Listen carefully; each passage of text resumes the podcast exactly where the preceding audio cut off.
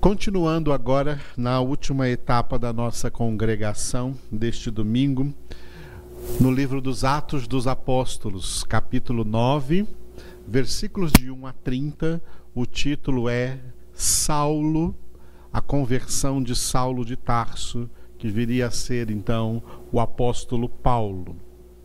Este texto está dividido em dois duas partes, dois trechos importantes, em Damasco, em Jerusalém, em Damasco de 1 a 25, em Jerusalém de 26 a 30. Nós estamos em Damasco, Atos 9, de 1 a 25. Esse texto em Damasco está dividido nos textos acerca da conversão de Saulo e da sua primeira pregação em Damasco. Tá? A conversão do versículo 1 ao 19, a pregação dos versículos 20 ao 25. Conversão, Atos 9, de 1 a 19. Esse texto da conversão está dividido em duas visões. A visão de Saulo, versículos de 1 a 9. Nós já passamos por esse texto, estamos agora na no texto referente à visão de Ananias, Atos 9, de 10 a 19, visão de Ananias. Esse texto está dividido em dois parágrafos. Um nós já terminamos ontem na nossa congregação de sábado, Jesus e Ananias, Atos 9, de 10 a 16. E hoje nós vamos iniciar este outro parágrafo, Ananias e Saulo. Atos 9, do 17 ao 19. Ananias e Saulo. Este parágrafo ele tem uma introdução no versículo 17, que é a fala de Ananias. E nos versículos 18 e 19, restauração de Saulo. Nós vamos hoje ficar só com o versículo 17, fala de Ananias.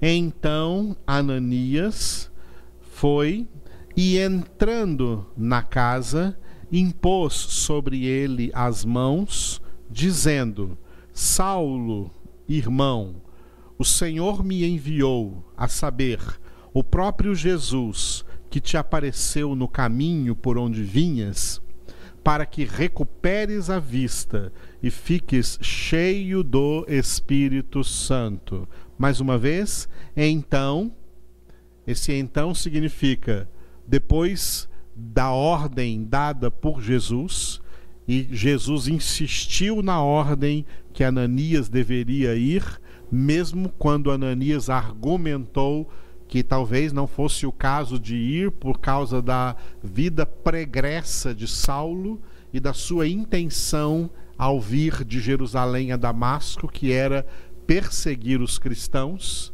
e Ananias não tinha ideia se verdadeiramente a conversão de Saulo tinha sido real, mas o Senhor falou com Ananias. Então Ananias diante do, da ordem de Jesus e da revelação que teve do Senhor, ele foi e entrando na casa que ficava lá na rua direita em Damasco, era a casa de um homem chamado Judas, acerca do qual não existem mais detalhes. Ananias entrou nessa casa por ordem de Deus e impôs sobre o apóstolo sobre Saulo de Tarso, impôs sobre ele as mãos, né? ou seja, impôs as, mão, as mãos para orar por Saulo de Tarso, como Jesus já havia prometido em Marcos capítulo 16. Estes sinais ou milagres acompanharão os que crerem, e, e deu uma lista, e o último da lista foi esta: imporão as mãos sobre os enfermos e eles ficarão curados. Aleluia. Ainda hoje isso acontece. Então, Ananias, impondo as mãos sobre Saulo, disse: Saulo, irmão. Olhe que agora Ananias chama Saulo de irmão. Que Ananias chama Saulo de irmão? porque agora ele reconheceu e por revelação de Cristo Jesus que Saulo verdadeiramente estava convertido.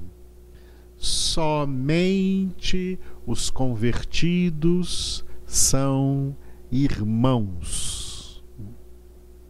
Fora disso, não existe fraternidade espiritual na terra. Existe fraternidade parental. O que é fraternidade parental? É a fraternidade entre irmãos de sangue, filhos do mesmo pai e da mesma mãe, filhos dos mesmos pais biológicos. Os filhos em uma família, eles são irmãos dentro desta fraternidade parental. Mas a fraternidade parental só se transforma em espírito, em fraternidade espiritual entre esses irmãos, se esses irmãos forem todos convertidos. A fraternidade espiritual é só para os convertidos. E é só nesse sentido que nós entendemos a palavra irmãos no mundo. A fraternidade parental, onde as pessoas, né, têm, onde todos têm irmãos, filhos dos mesmos do mesmo pai e mãe na terra, e a fraternidade espiritual que é o que ocorre somente entre os filhos da família de Deus, os remidos do Senhor, os que foram alcançados pela graça da salvação, se tornam irmãos e só eles podem chamar a Deus de Pai. Tem muita gente por aí no meio das, das diversas religiosidades que estão chamando a Deus de Pai sem ser verdadeiramente filhos de Deus.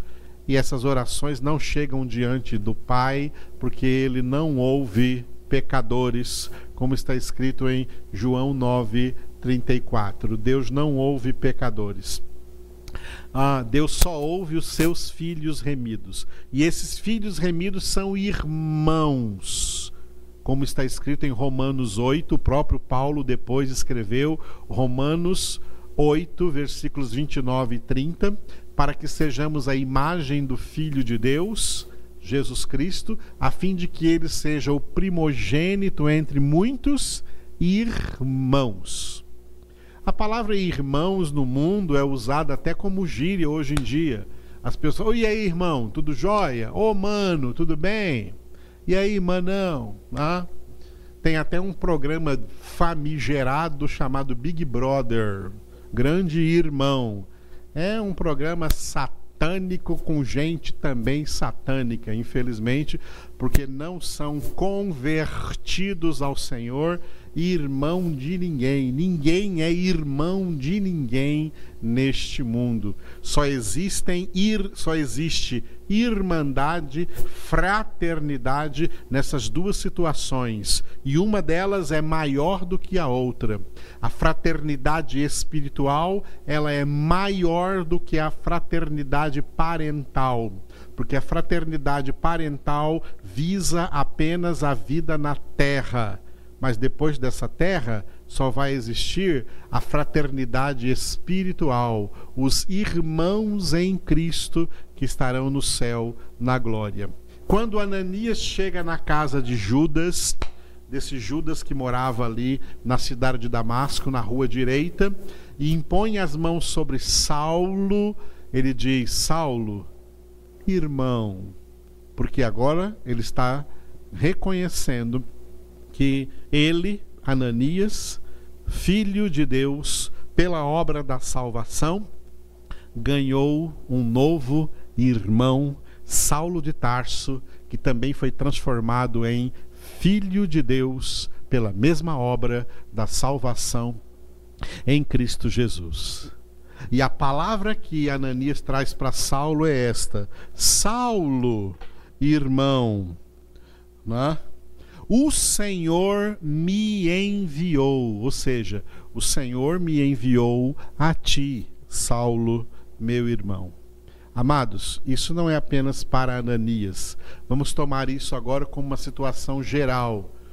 Todos os cristãos verdadeiramente convertidos e que já têm, quanto mais nós temos experiência de conversão, nós temos que nos sentir também enviados pelo Senhor Jesus para ajudar, auxiliar. Impor as mãos tem esse sentido de ajudar, de auxiliar, de ser elementos de cura na vida de todos os irmãos mais novos, irmãos recém-convertidos, irmãos que têm ainda uma caminhada inicial no Senhor na fé, irmãos que têm ainda menos experiência. Paulo usa um texto assim semelhante a isso na carta aos Gálatas. Vós que sois espirituais, ajudai os mais frágeis na fé, ou seja, aqueles que estão começando agora, aqueles que não têm a mesma experiência na fé que vocês já adquiriram, tá?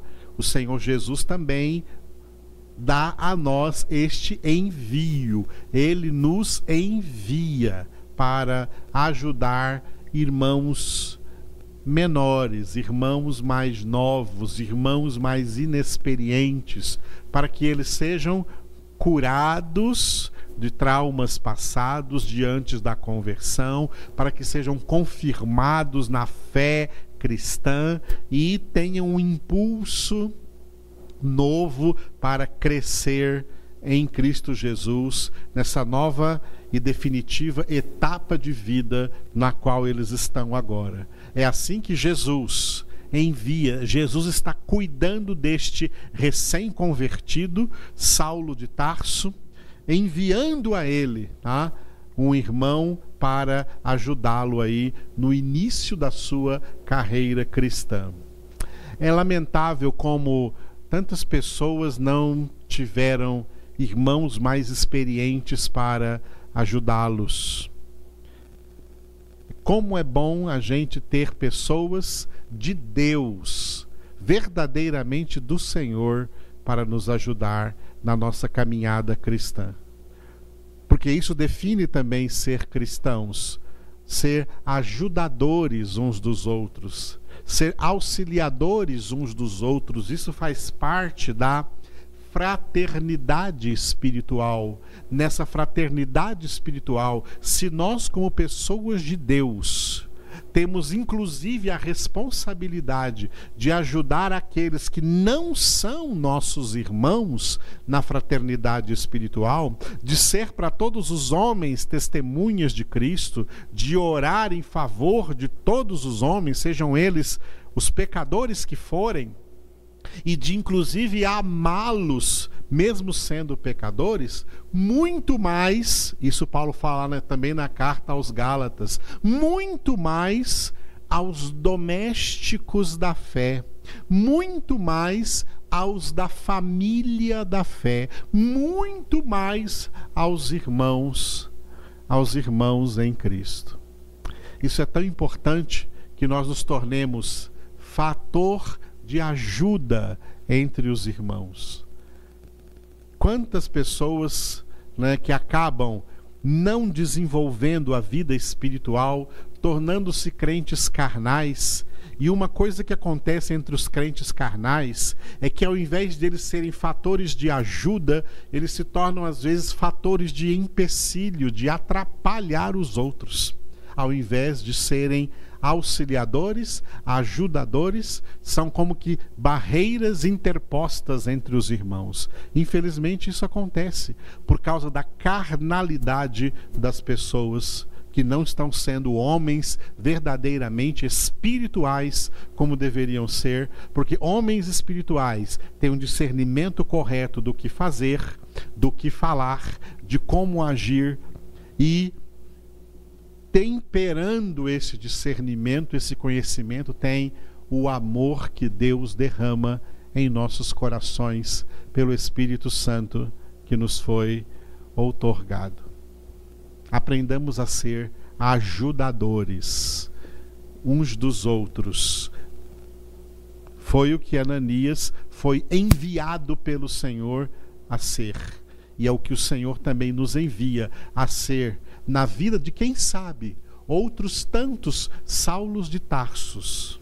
Quantas pessoas que recebendo uma verdadeira ajuda, auxílio de outros irmãos zelosos, dedicados a ajudar essas pessoas a crescerem na graça e no conhecimento do Senhor, poderão se tornar no futuro pregadores excelentes, ministros excelentes de Deus, discípulos excelentes de Cristo, luzes que iluminarão a vida de tantas outras pessoas, porque receberam força e auxílio quando eram mais novos na fé, quando eram mais inexperientes na fé em Cristo Jesus. Nós temos responsabilidades neste sentido em nome de Cristo Jesus. Quando Ananias argumentou que não iria lá, ele poderia estar pensando assim: Senhor, mas será que vale a pena investir nessa pessoa e lá ter tanto cuidado com ela? Jesus disse: Pode ir, eu estou mandando ir porque ele é um instrumento escolhido que lá no futuro levará o meu nome diante de gentios, de reis e do povo de Israel. O próprio Paulo escreveu assim, em 1 Coríntios 15: Sede abundantes na obra do Senhor, porque o vosso trabalho no Senhor não é em vão. Vale a pena. O que eu quero ser na presença do Senhor e de todos vocês que me escutam é apenas um elemento de ajuda na sua vida espiritual, para que você cresça cada dia no Senhor, porque crescendo cada dia no Senhor, no seu conhecimento, na sua graça, no seu amor, a sua vitória é garantida e a coroa da vida eterna te aguarda. Foi assim que, com este zelo, que Ananias chega na casa onde estava Saulo de Tarso, com uma atitude de ajudador. Isso significa impor as mãos. Atitude de ajudador. Eu vim te ajudar. Saulo, irmão, o Senhor me enviou. Sabe qual foi o Senhor? O próprio Jesus que te apareceu no caminho, por onde vinhas.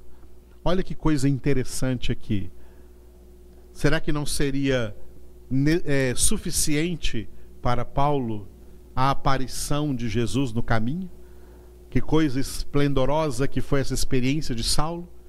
Por mais que alguém tenha experiência com Deus, o próprio Deus, o próprio Senhor, ainda lhe envia humanos, carne e osso, sem nenhuma aparição especial, esplendorosa, apenas uma aparição humana, um gesto humano para ajudar.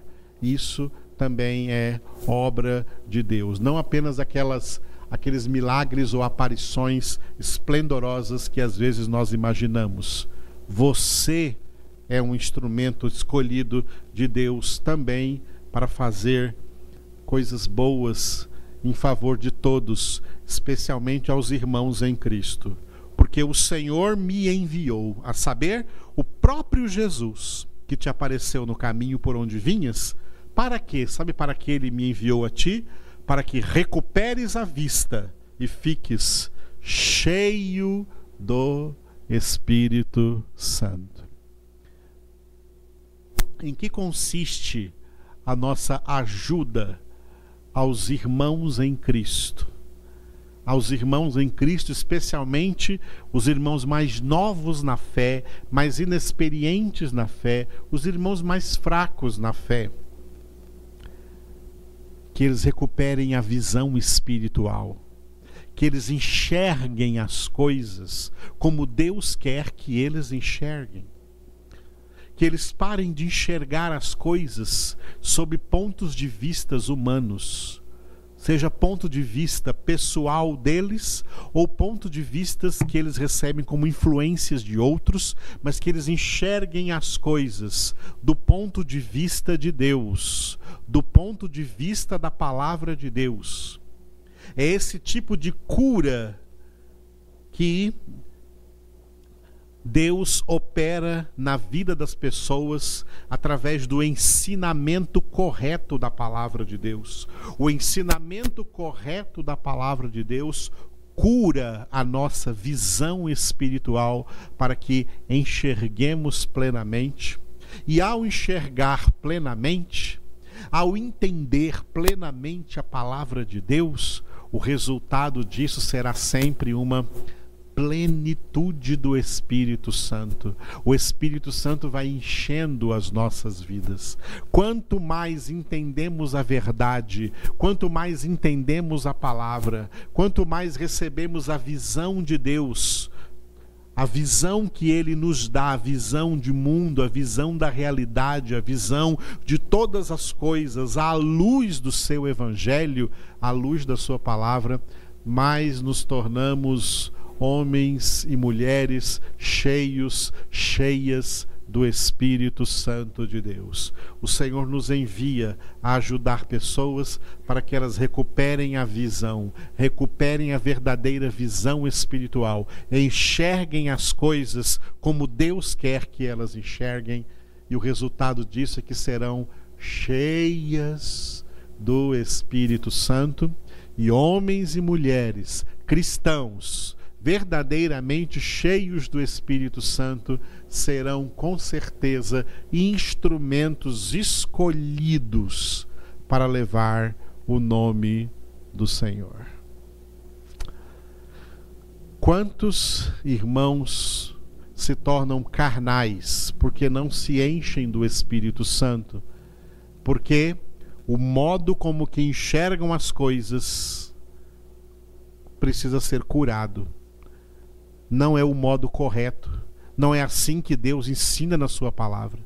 Quantos crentes existem com determinadas convicções que são é, resultado de interpretações erradas da Bíblia? Ideias erradas, mas eles acreditam que é certa, não estão enxergando corretamente.